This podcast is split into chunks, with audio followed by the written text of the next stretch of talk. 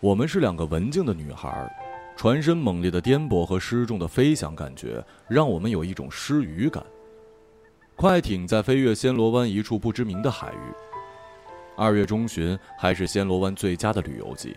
再过半个月，潮湿的西南风一来，整个半岛就会进入漫长的雨季。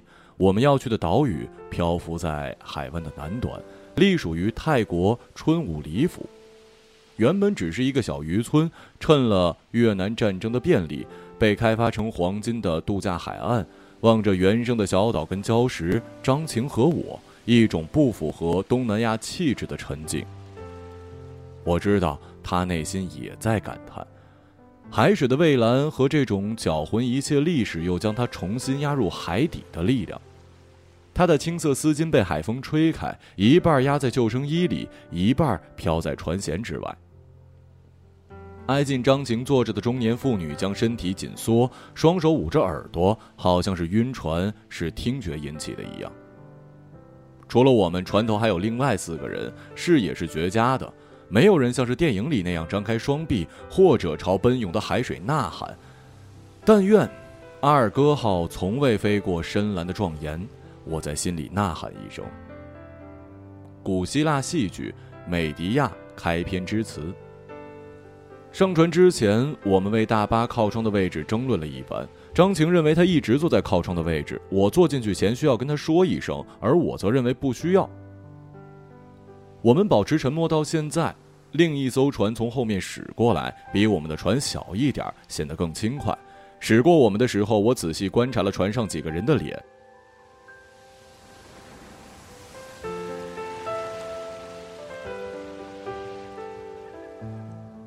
肃静，光秃的树枝，凝固的旱地，迟疑。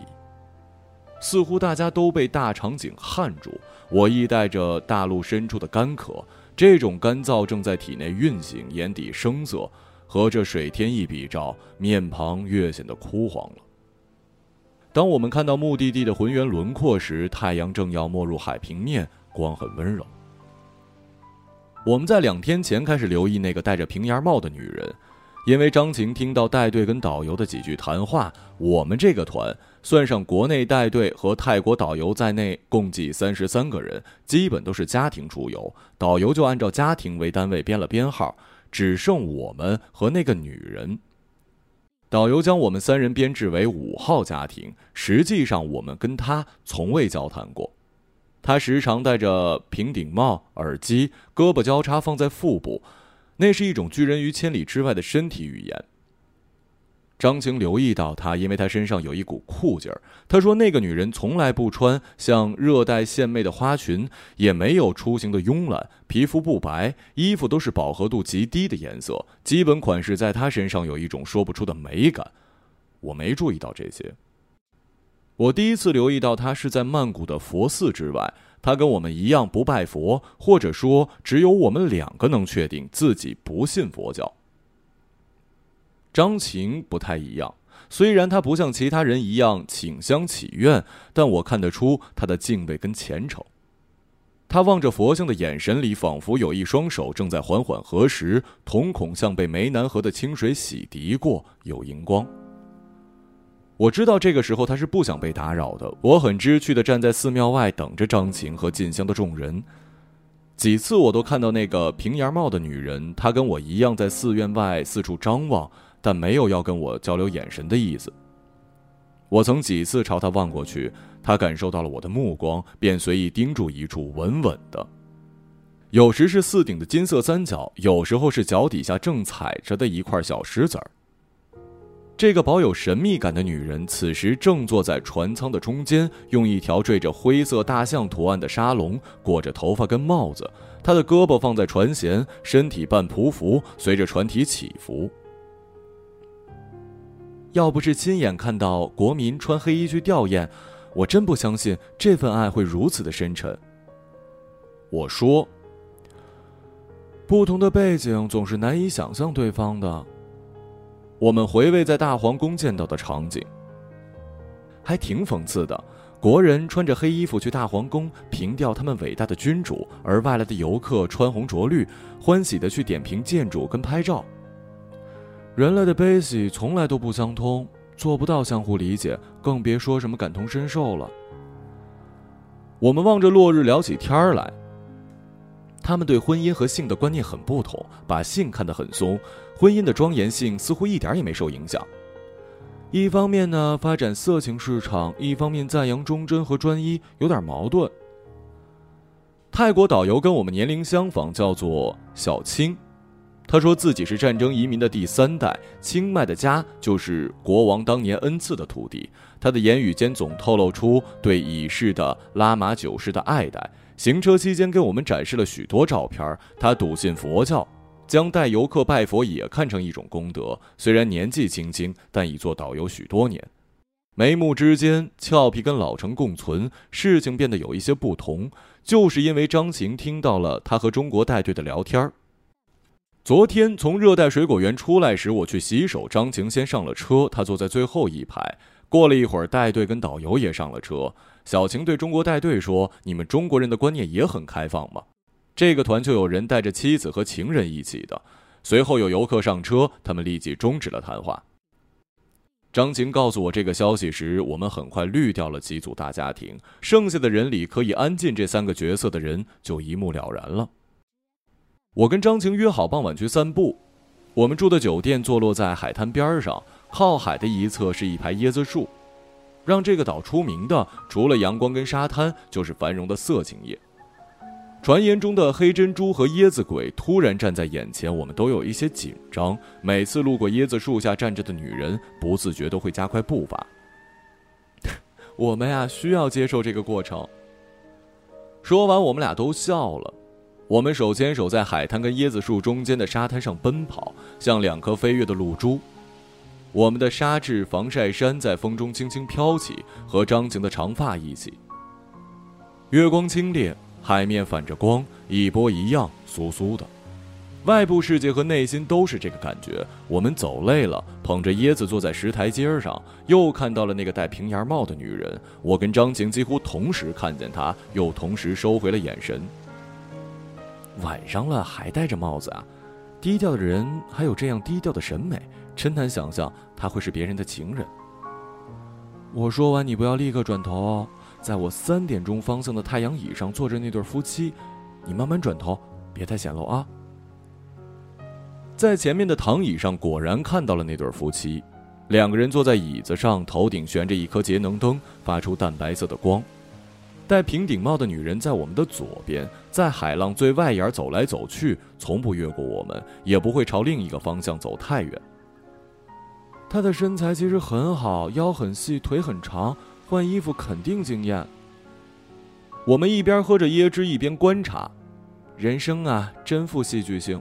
这短短二三十米的距离，三个心事重重的人，三颗星星，得不到，曾拥有，和不知所措。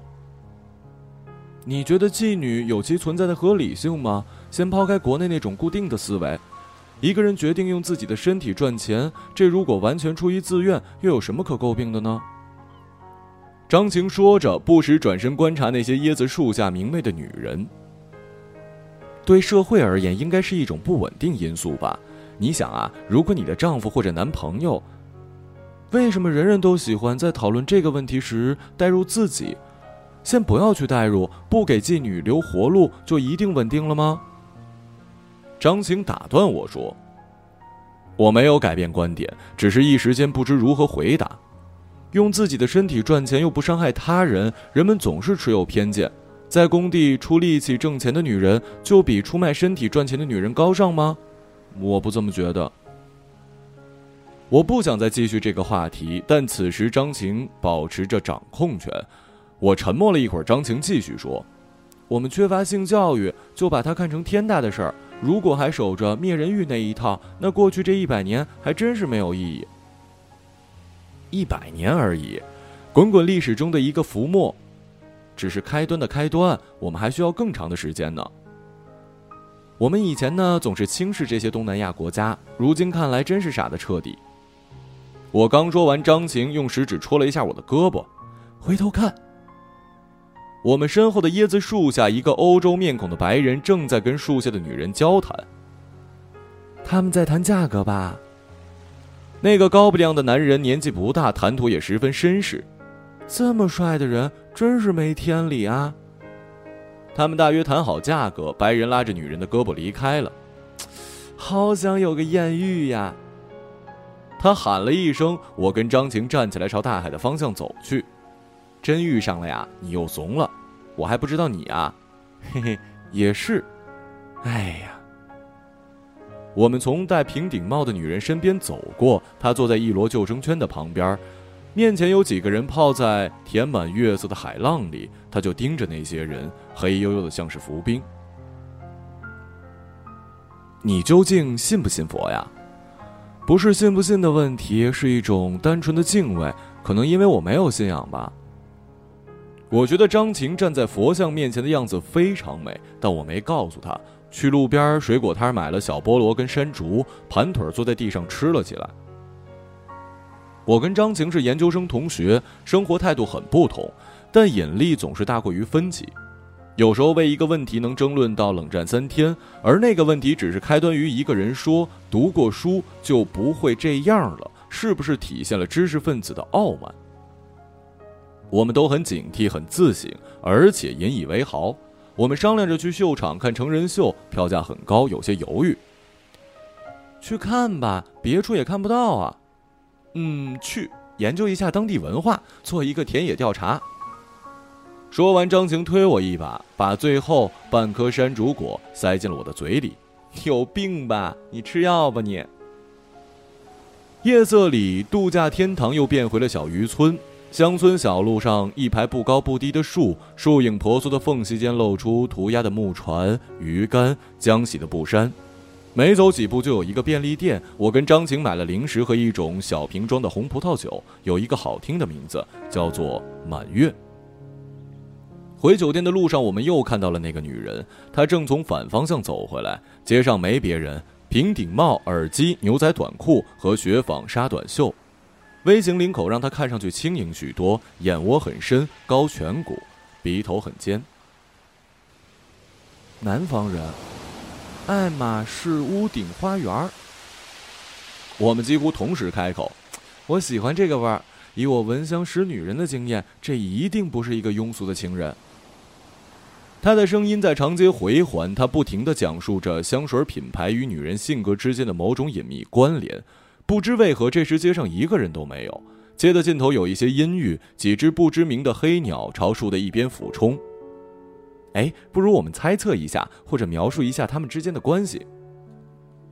他呢，是一个手捧鲜花无数次出现的男人，栀子花、玫瑰花，嗯，鸢尾或者其他什么代表情欲的花，无所谓了。女人们嘛，喜欢花，更喜欢怀抱鲜花的男人。他有自己的生活，一份足够体面的工作。原本可以找一个只属于他一个人的男人，但他却陷落在了他若即若离里。多少次出现，就多少次离开。我们坐在台阶上，坐在酒店大厅的沙发，栏杆下是露天的游泳池。张晴递给我一小瓶葡萄酒。就是这样聪明的蠢女人，她们知道自己想要什么，而想要的又是得不到的。他大约是知道他跟太太出游心生妒忌，于是就要求报了同一个旅行团。他劝慰他不要有压力，他不会做出任何出格的举动。所以你看，他一切都那么低调。他的五官明明那么迷人，他也不想让别人注意到他。玻璃瓶碰在一起时，我们没有对视，盯着对面平静的海。红色液体表层小气泡爆裂时发出簌簌的声响。眼窝深，高颧骨，应该是一个南方人。广州人或者福建人，南方比北方开放，这简直就是自我折磨。只能远远的看着爱着的人跟他名正言顺的妻子成双入对儿，真是难以想象。那个女人出现在街道拐角处，朝酒店走来，上了台阶儿，将手提袋放在沙发，进了更衣室，再走出来时是一身亮黄色的比基尼。我跟张晴完全被她吸引了。她的好身材胜过了旅游团里的任何女人，包括张晴在内。我觉得张晴的身材已经足够好。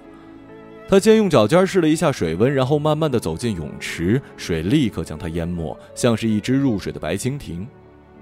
她游泳的姿势像是在飞翔，双手划过夜空，池中是一轮满月，月太满太亮，看不到星光。水面只有黑和白两种颜色，缠绕着荡漾着。再远一些，停在我们白天乘坐的大巴，大巴上是几道电线，电线上零散着落着几只鸟，一动不动。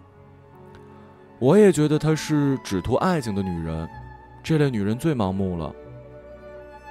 我们重新陷入沉默，两瓶酒见底，她还在泳池里往返，像是一只海豚或者是水精灵。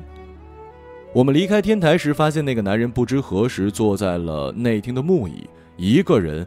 正用手撑着下巴抽烟，那个角度刚好可以看到玻璃外的整个泳池。可能是大厅的灯过于昏黄，我觉得他散发出了一种弱者的失败气息，像他前方的弥散的烟圈。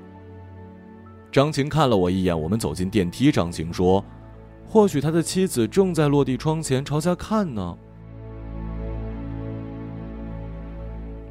酒店供应的早餐不错，黄油非常浓郁。第一天出海，大家吃早餐时就显出不同了，打破矜持与沉闷，在相互赞美衣着。那对夫妻下楼比较晚，太太穿了一件细吊带裙，缀满了芭蕉叶。这位太太也是有风情的，一种圆融的气质。服务生给她拉出椅子时，她说了一声谢谢。我们一边喝着咖啡，一边观察其他游客，他们会不会跟我们一样假装不知情呢？总之，世上只要有人，就无所谓秘密。女人就是放弃的太多。张晴顺着我的目光看了一眼，张晴穿着米字旗图案的泳装，罩了一件针织衫，身体灵巧，像一只鹿或者别的动物。八点半的大巴准时出发。岛上的人愚蠢的可爱，你看这一大片的椰树林，寸土寸金的度假区，竟然还有人在种树。他坐在靠窗的位置，手指窗外一片一片椰树，海风将叶子吹动，里里外外都是海盐的气息。车辆在缓慢行驶，人们的情绪有一些古怪，所有谈话都与婚姻家庭有关。导游小晴开导着带有性暗示的玩笑，人们笑得很保守，尤其是男游客格外拘谨。一场荷尔蒙萦绕始终的旅行啊！我们坐在倒数第四排，戴平顶帽的女人坐在最后一排，压低帽檐儿，似乎睡着了。张晴摘下耳机，她有一个软绵舒适的沙发，读茨威格的小说直到午夜。她用玻璃杯喝水，杜绝任何有颜色的液体。她试图把故事讲得可信一点。她喜欢呢听钟表秒针走过的声音，喜欢计数，数到一百会重新开始。他被剥夺了自我命名、失控、预测未来的权利。他不喜欢大厅或者电影院那种空旷的地方。他想要自己被城市遗忘。有一天睡醒，他觉得没什么可以再反省的，决定打包行李去北方，任何一个有咖啡馆的城市。他不会要孩子，羞愧和辩护一直在碰撞。养一株生长飞快的藤蔓植物，每天给它浇水。有一天，他突然觉得自己不再需要男人或者任何鲜花和有香味的谎话。对他很可能是那个人的前女友、前妻，有过亲密关系之后分离再相遇。这个桥段比较适合他那种高难度的隐忍。或许他才是那个先到的人，他的愧疚与爱成正比，没有谁可以说服他过上更体面的情感生活。他呢会梦到一个池塘，一个住所，托命于水，一个完完全全的女人。张晴的声音很低，声音柔软的像是腰肢，眼神里全是理想。我望着他笑了。这不好笑，孤独的人都是这样，喜欢走楼梯，只是因为走楼梯慢一点。我们把一切想的真美好，我们就是两个美好的人呢。我们在沙滩上分开，我要去晒太阳，而张晴只想坐在凉亭下用眼睛看。我不理解他，他也不需要我理解。我独自去玩降落伞时，又碰到了那个女人。不一样的是，身边坐着那个丈夫。快艇将八个人送往海的中央，然后逐一放飞。他们就坐在我的斜对面。两人没有交流，也没有任何亲密举动。和别人一样，他们挨得很近。他的帽子放在船员那儿，我终于看到了他的相貌。海风很大，他的长发被吹起，刷在那个男人的脸跟脖子上。他没有动手掀开，他一定拼命的通过这种外在的抚慰去感受女人、接受女人。同船的是另一个团的中国人，四个非常活泼的女生，还有其中一个是女生的母亲。他们高声谈论着拍照或者落水瞬间的感受。我对拍照没有热情，只是想感受一下飞翔在海面上空的感觉。很快轮到那个女人了，船员给他穿救生衣裤时，那个男人站起来帮忙，并且将他身上的链子扣子一一检查，依旧没有对话。他把他的头发从救生衣里抽出来，散在外边。有两个女生看着他们，大约以为他们是一对冷战中的夫妻。我将双手持平在风中，没被固定的身体部位只有脑袋、胳膊和小腿。我尽可能地晃动这些部位，觉得自己像是一只牵着线的风筝。一夜没人注视的筏子，戈壁上快速掠过的黑鸟，一只空碗。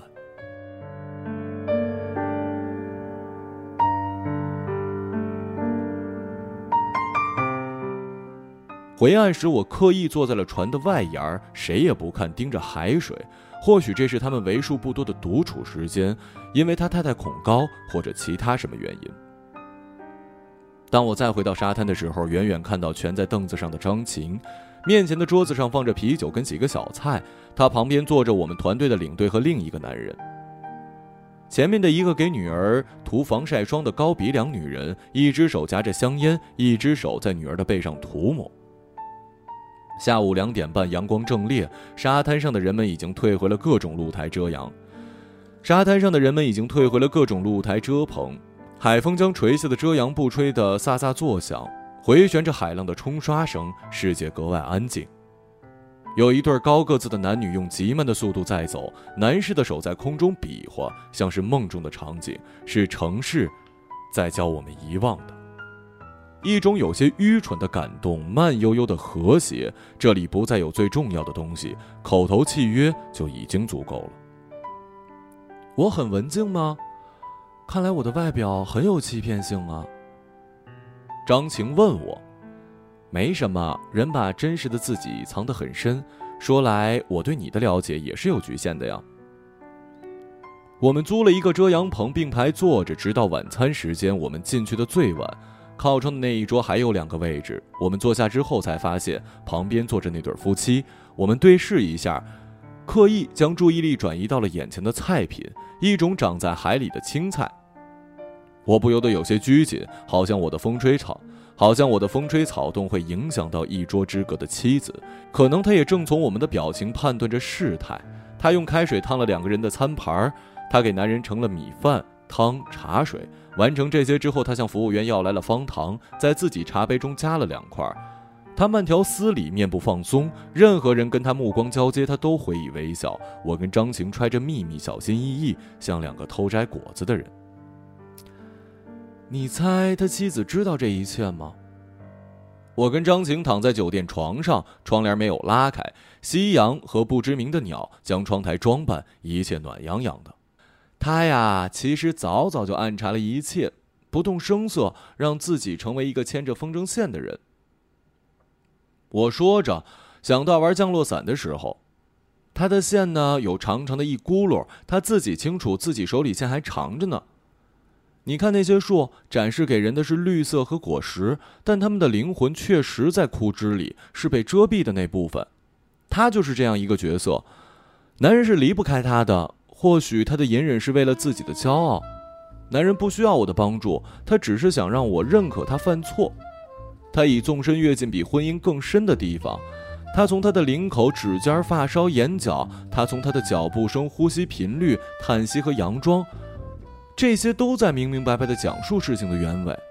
成为妻子的人拥有无上的智慧，是最会察言观色的幻想家，那种趋近真相的想象力是无法用科学解释的。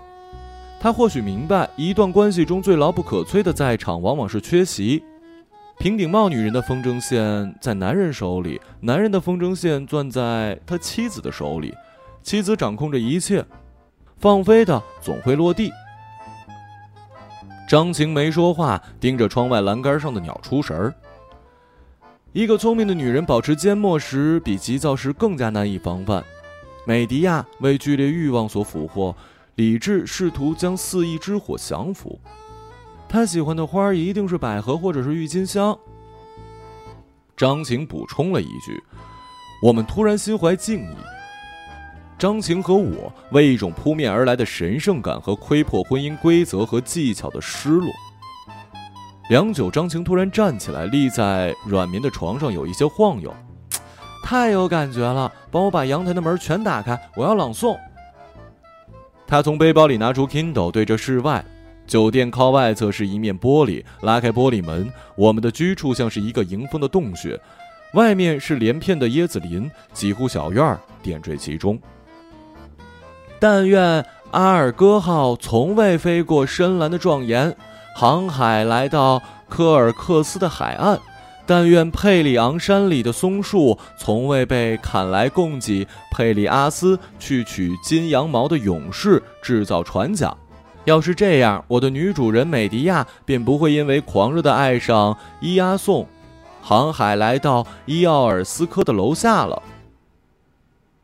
破裂，引援誓言，定下新条律，火把分娩。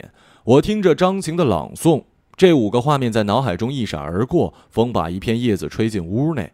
读完，他把 Kindle 扔到床上，像游泳入水一样躺了下去。其实我也想在夜里站在椰子树下，看有没有男人会来找我。如果有人牵我胳膊带我走，我觉得那是对我最好的赞美。这种想法是不是很贱啊？可我会为此兴奋好久，真是太可悲了。我不是这样，我要得到他们的仰慕，先展示气度，再展示石榴裙。这就是妻性吧？但我只想是一个纯粹的女人，我无法想象结婚生小孩。你觉得他妻子跟情人哪个会好过一点啊？都不好过。如果他们都图爱情的话，爱情本身就是一场幻影，如露亦如电。爱情不过是一种普通的玩意儿，一点也不稀奇。男人不过……可能它珍贵就在于明知道是一场空，还要去追求，亲证这场破灭。破碎的美总让人无法自拔的。如果戴平顶帽的女人是因为贪图她的钱财或者是房子之类的财产，那这一切都毁坏了。我们这次旅行真是太戏剧性了，像一场冒险，不然也太没有意义了。我刚说完，张晴一个跨步跳到我床上，我很自然地把手掌放到她的胸上。十月，你个流氓！我们揪作一团，相互挠痒痒，感觉像是童年里的嬉戏，女孩之间幼稚的把戏。我们大声的笑，窗台外的几只鸟被惊到，扑闪着羽毛往更高处盘旋。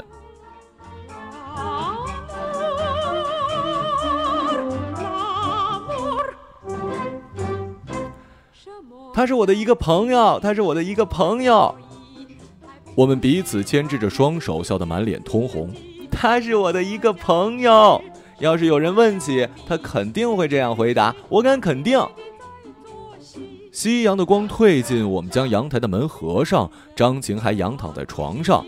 我一无所长，但情感上是属灵的。是男人，我都抛弃。行程的最后一站，免税购物中心。我们和那个被多次想象的女人相遇了三次。她买了一只包、两只口红和一款男士墨镜。帽子下的脸是一种灰烬般的平静。其实她比我们大不了几岁。张晴觉得，如果我们主动打招呼，说不定能交谈一番。她想要被印证，我觉得不需要。求证会破坏掉这一切的。我们的好奇只是出自于我们自己的生活而已。他没有被我说服，他拉着我的胳膊，和那个女人保持着不远不近的距离。他想找一个恰当的机会，这太荒唐了。明天就回归各自生活，是不同的平面，哪里还会有交集啊？张晴的心已经跑到我看不见的地方，他执迷的要去探寻一种神秘。我拽着他的胳膊想往反方向去，他用力挣脱开，小跑几步，我跟他拉开了距离。他用一种极度悲凉的眼神看着我，我没能读懂。然后他再也不等我，朝着正在吸烟点的女人走了过去。要是爱上了我，你就自己找回去。我要是爱上了你，